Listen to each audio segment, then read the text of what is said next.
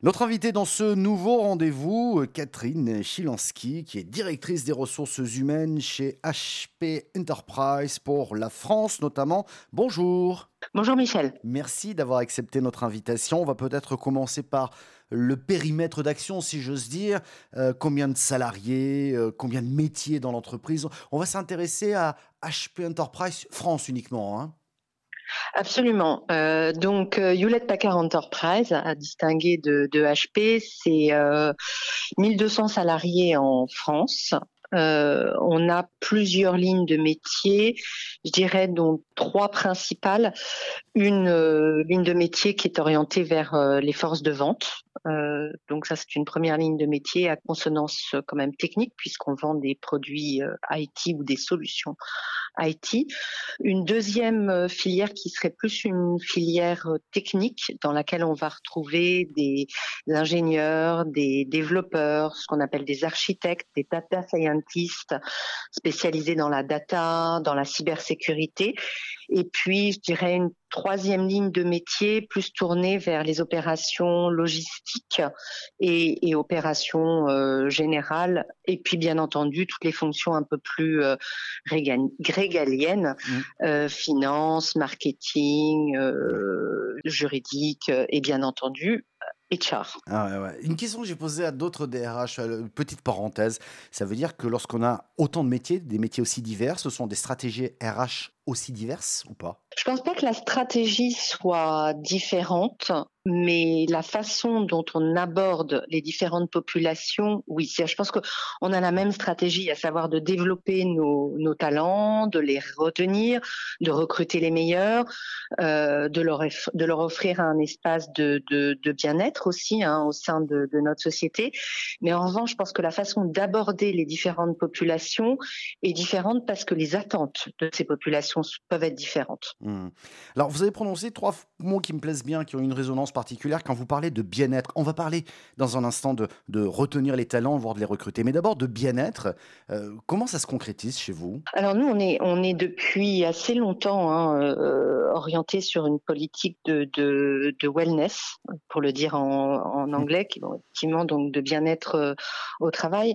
On est assez fermement, et je suis fermement convaincue que la productivité passe par le fait que les gens se sentent bien au travail. Donc, euh, il y a plusieurs axes à ça. Je pense qu'il y a maintenant il y a une véritable politique, en tout cas chez nous, de, flexibilité qui permet à nos collaboratrices et collaborateurs d'avoir, je pense, un meilleur équilibre de leur temps de vie professionnelle et euh, personnel, donc via euh, plus de télétravail, via euh, même une flexibilité. Enfin, on, on, ne, je dirais qu'on ne contrôle pas les agendas des, des, des, uns et des autres. C'est mmh. pas dans notre, c'est pas dans notre ADN. Il y a vraiment une confiance dans ce que dans ce que font nos, nos collaborateurs, qui sont très engagés d'ailleurs.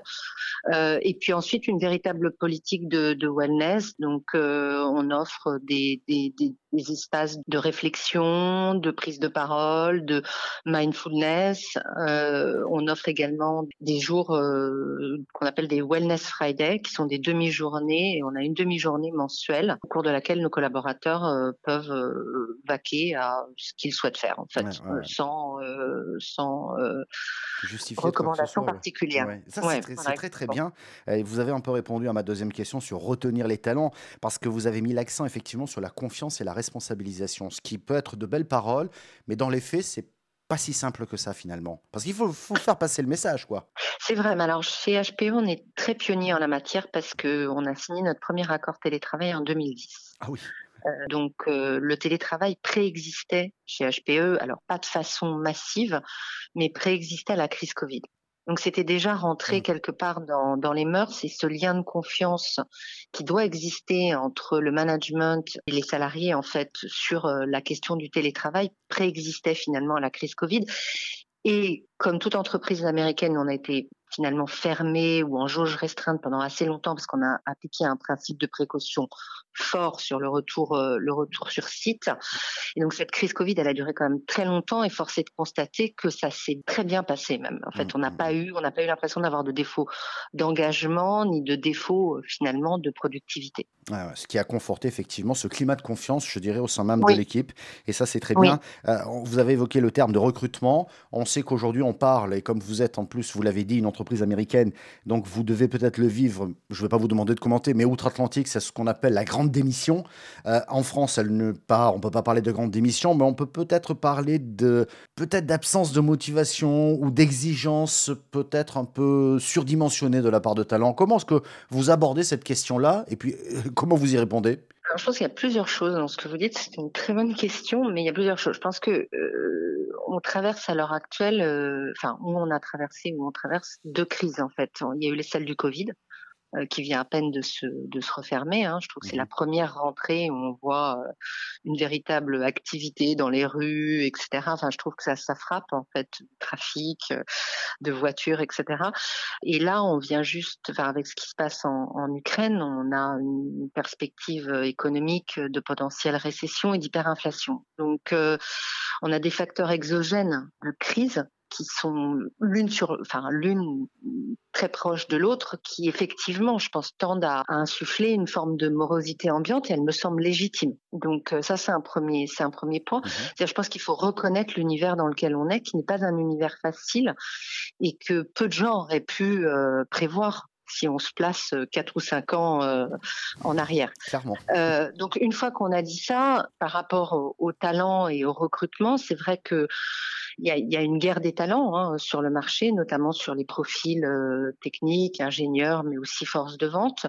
Et je crois que ce que doivent faire les, employeurs, déjà, c'est de recruter en fonction de leur culture.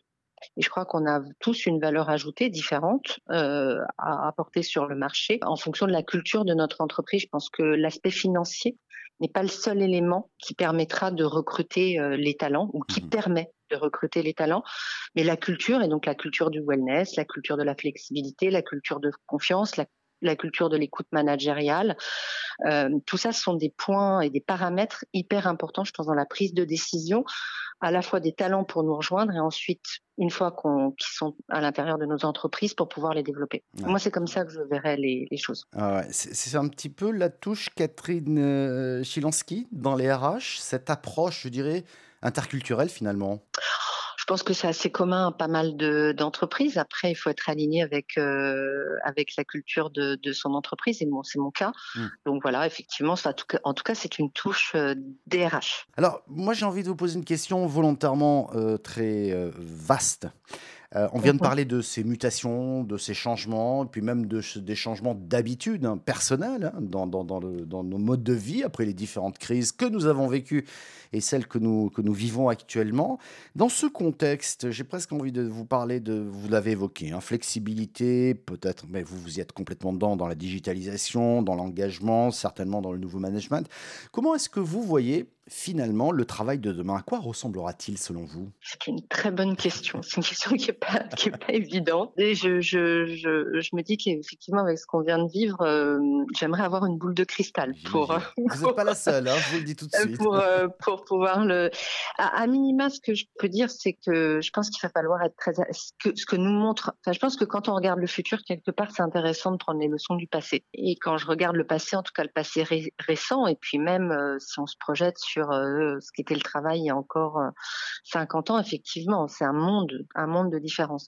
Et je pense que, en tout cas, ce dont on va avoir besoin, c'est de capacité d'adaptation. Mmh. C'est-à-dire qu'il va falloir suivre les évolutions. J'espère que ce ne sera pas forcément que des évolutions de crise, vraiment je l'espère, mais il va falloir être capable de s'adapter à ce qui va arriver euh, pour pouvoir mieux répondre et pour pouvoir euh, avoir de, le, plus de proactivité. Après, une fois qu'on a dit ça, je pense que euh, moi, ce qui, ce qui, me vient comme ça à l'esprit des grandes tendances que je peux voir à l'heure actuelle, c'est que je pense que hum, il y a besoin de plus en plus d'agilité. Je pense que les structures extrêmement pyramidales ont beaucoup moins de sens maintenant. Je pense qu'avec les, les nouvelles générations, et pas que, hein, euh, mmh. avec des salariés plus expérimentés, je pense qu'il y a une véritable envie de, de pouvoir contribuer de façon de, au projet de l'entreprise de façon un petit peu plus euh, flat, euh, si, si, je peux le dire, donc mmh. euh, sur des, des, des, structures de management qui soient qui soient plus flat. Je pense qu'il y a besoin de sens dans ce que l'entreprise est capable d'amener à ses collaborateurs. Je pense que les collaborateurs ont besoin de peut-être plus de sens qu'un sens stricto sensu de travail. Donc, euh, défendre d'autres choses, d'autres causes à l'intérieur de leur entreprise.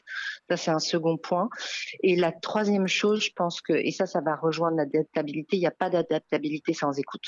Et je pense que la qualité d'écoute du management va être hyper importante dans, dans, dans le futur pour savoir capter les signaux faibles qui sont envoyés par, euh, par, par euh, nos salariés en fait. Ben merci beaucoup de nous avoir apporté votre, votre éclairage sur ce que sera le travail de demain. Effectivement, beaucoup de clés de réflexion et de belles mutations en perspective en tout cas.